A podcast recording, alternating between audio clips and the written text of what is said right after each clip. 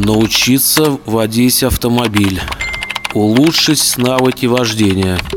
О, автошкола в спб.рф.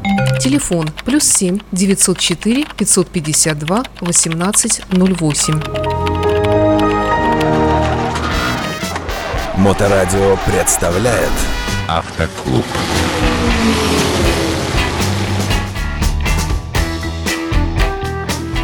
Доброе время суток, вы на волне Моторадио, в эфире программа «Автоклуб» с участием Татьяны Ермаковой, автомобильного психолога, автомобильного инструктора. Татьяна, приветствую. Здравствуйте. Давненько мы не говорили, да может быть и вообще не говорили о переезде железнодорожного переезда. Казалось бы, все это потихонечку уходит в прошлое. Ну, для нас, для жителей огромного Петербурга, все-таки худо-бедно, но делают виадуки над э, железнодорожными путями. Проблема потихонечку снимается. Но, тем не менее, кое-где она есть. Например, та же самая железнодорожная станция Удельная. Ну, к примеру, да, это то, что вот не очень далеко от нас. А, как правильно проезжать этот переезд дурацкий? Я понимаю, что глупо звучит вопрос, но тем не менее э, происходят иногда чудовищные совершенно вещи, казалось бы, на таком, ну, сто раз обговоренном маневре. Да, нужно, во-первых, вспомнить, что у нас по правилам прописано. А, Если у нас есть хотя бы что-то запрещающее, то проезжать через переезд нельзя. Что это может быть? Это может быть шлагбаум, светофор, который попеременно мигает красным светом. Также это дежурный по переезду, который вышел и может запретить нам проезд. Или приближающийся поезд. То есть если все открыто, все свободно, никого нет, вы все равно должны посмотреть налево и направо и убедиться в отсутствии приближающегося поезда. Потому что в России живем, как говорится, посмотри налево-направо, еще наверх, вдруг кирпич летит. Поэтому все перепроверяем. И помним, что проезд железнодорожного переезда не по правилам влечет очень серьезный штраф. Это лишение прав от 4 до 6 месяцев. А как можно попасться? Камеры стоят? А, стоят сотрудники ГИБДД напротив с включенной камерой. У них точно такой же сигнал светофора, как у вас.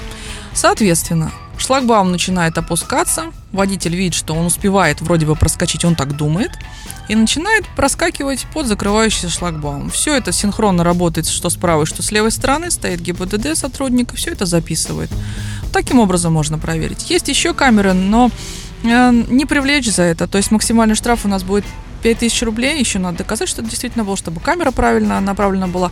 Поэтому проще всего поставить экипаж, который будет следить за проездом вот этого железнодорожного переезда. Вопрос, а если мы, если мы въезжаем на железнодорожный переезд, и вот в момент, когда мы уже как бы проехали первый светофор с нашей стороны, вдруг зазвенел сигнал, красное стало мигать. Тут как быть? Ты вроде как въезжал-то еще было можно, но в момент того, когда твой кузов автомобиля частично проехал, все началось. А там уже стоят голодные сотрудники. Но это еще бог с ним, а если тут же моментально пролетит огромный э, электровоз, Ну вот для этого все предусмотрено. То есть э, загорается м, сигнал светофора и звук идет заранее, до приближения поезда. Срабатывает автоматически, чаще всего на переездах, когда поезд проезжает определенную точку на железнодорожном пути. Поэтому это все заранее. Быстро он не приблизится. Все равно дается время для тех, э, кто завершает проезд. Также, если стоят сотрудники ГИБДД, как вы говорите, напротив, то будет видно по камере, что вы въезжали, у них тоже не горел еще. Он одновременно синхронно загорается. То есть въехал, когда светофор не горел. Значит, имеешь право завершить маневр. Просто нужно немножко ускориться. Да, у нас бывают рельсы такие не очень, не ускоришься, но вот по максимуму постараться быстрее проехать и закончить маневр, пока шлагбаум не закрылся. И в любом случае там даже есть все равно зона, если даже вы не успели, вы у шлагбаума, то есть медленно проезжали, шлагбаум уже полностью опустился, вставайте вплотную к шлагбауму, нос под шлагбаум, и, ну, чтобы попу, да, скрыть так машины, скажем.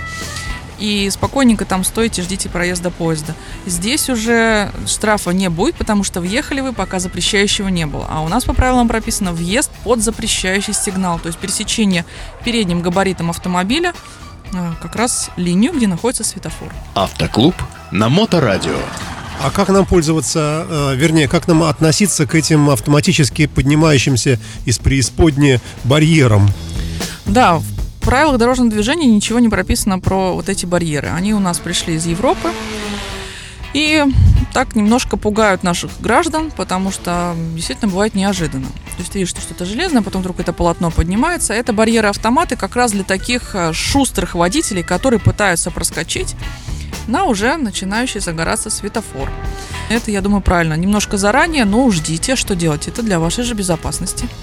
А, ничего не известно о планах правительства города э, везде все-таки сделать вот эти вот э, э, виадуки. Мы все помним, как долго строили, но правда наконец построили в районе Пионерской вот этот здоровый путепровод, который как бы разгрузил целый район. Казалось бы, вот оно лежит на поверхности. Смотрите, как у нас происходит. Если э, грубых нарушений правил там не происходит, люди не погибают и больших пробок там нет, то и необходимости строить виадук нет. Если там будет такое происходить, что это фу не дай бог, то, что я перечислила, то, значит, есть необходимость построить, нужно срочно выделять деньги и так далее. То есть без серьезных ДТП никто этим не занимается. И хотела бы еще напомнить, пользуясь случаем, вообще правила проезда около железнодорожных переездов, что запрещено, что разрешено. Если вы вдруг действительно в районе Удельной будете или старой деревни, помните некоторые правила. Стоянка у нас запрещена за 50 метров до переезда, до и после переезда, вблизи переезда, то есть Обгон запрещен за 100 метров до переезда, сразу после можно. Ну, в самом переезде, понятно, тоже нельзя на рельсах, но думаю, что никто это делать не будет. Задний ход на переезде также запрещен. И разворот запрещен только на самих рельсах. То есть, если вы подъехали и видите, что шлагбаум опускается, никто не запрещает вам сделать разворот. Но сделайте это через прерывистую линию, не через сплошную, которая уже будет непосредственно у переезда. Вот такие моменты. И важно, если вы вдруг все-таки застряли где-то и понимаете, что опасность, допустим, у вас задние колеса на рельсах все еще, нос уже съехал, Первое, что вы должны сделать, это немедленно высадить всех пассажиров. Немедленно всех высадить для безопасности. Ну, а дальше уже предпринимайте меры для того, чтобы отвести машину из опасного места, либо уже просто отойдите и ничего не делайте. Смотрите, что вы натворили, выезжая под запрещающий сигнал светофора. Ну, было нашумевшее ДТП с участием наших гостей из э, Южных Республик, насколько я помню, да? Да, было такое ДТП. Можно даже посмотреть, поискать э, в интернете. И у них было три минуты для того, чтобы до появления поезда, mm-hmm. как вы говорите, заранее он был перекрыт переезд. Э, была возможность всех высадить и просто отойти или попытаться оттолкать автобус. А на самом деле вышли только несколько человек, потому что остальные спали. И они пытались вместе с людьми, которые там находятся, оттолкать этот автобус. А, и в итоге не успели, увидели уже поезд, отбежали, а все, кто там был, погибли. Поэтому немедленно высаживаем людей, а дальше уже думаем, что нам делать. Ну, проще всего позвонить по 112 и сообщить, что вы застряли на таком-то переезде. Они сразу же сообщают диспетчерам на железной дороге, и так проще остановить поезд. Потому что у нас есть еще один способ. Это бежать навстречу поезда и показывать круговое движение рукой для машиниста поезда. И в руке должен быть либо там фонарик, либо хорошо видимый предмет, или, как написано, с лоскутом яркой материи. Или факелом, или фонарем. Всегда ученики смеются на эту тему, потому что такое отжившее правило. Но проще позвонили 112, сказали, застрял на переезде, шлагбаумы закрылись, сообщите, пожалуйста, диспетчерам. И все, и проблема решена. Но перед этим высаживаем людей. Можно ли говорить, что все-таки люди к этому относятся внимательнее, чем, к сожалению, к другим ситуациям?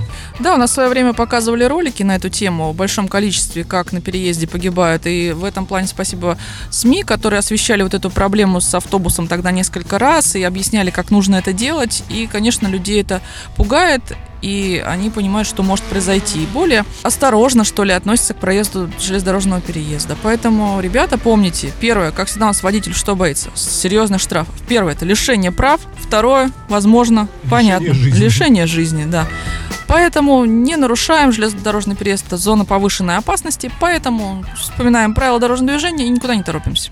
Большое спасибо и дай бог нам всем удачи и внимания, внимания, внимания на железнодорожных переездах и не только. Татьяна Ермакова в программе «Автоклуб» на Моторадио.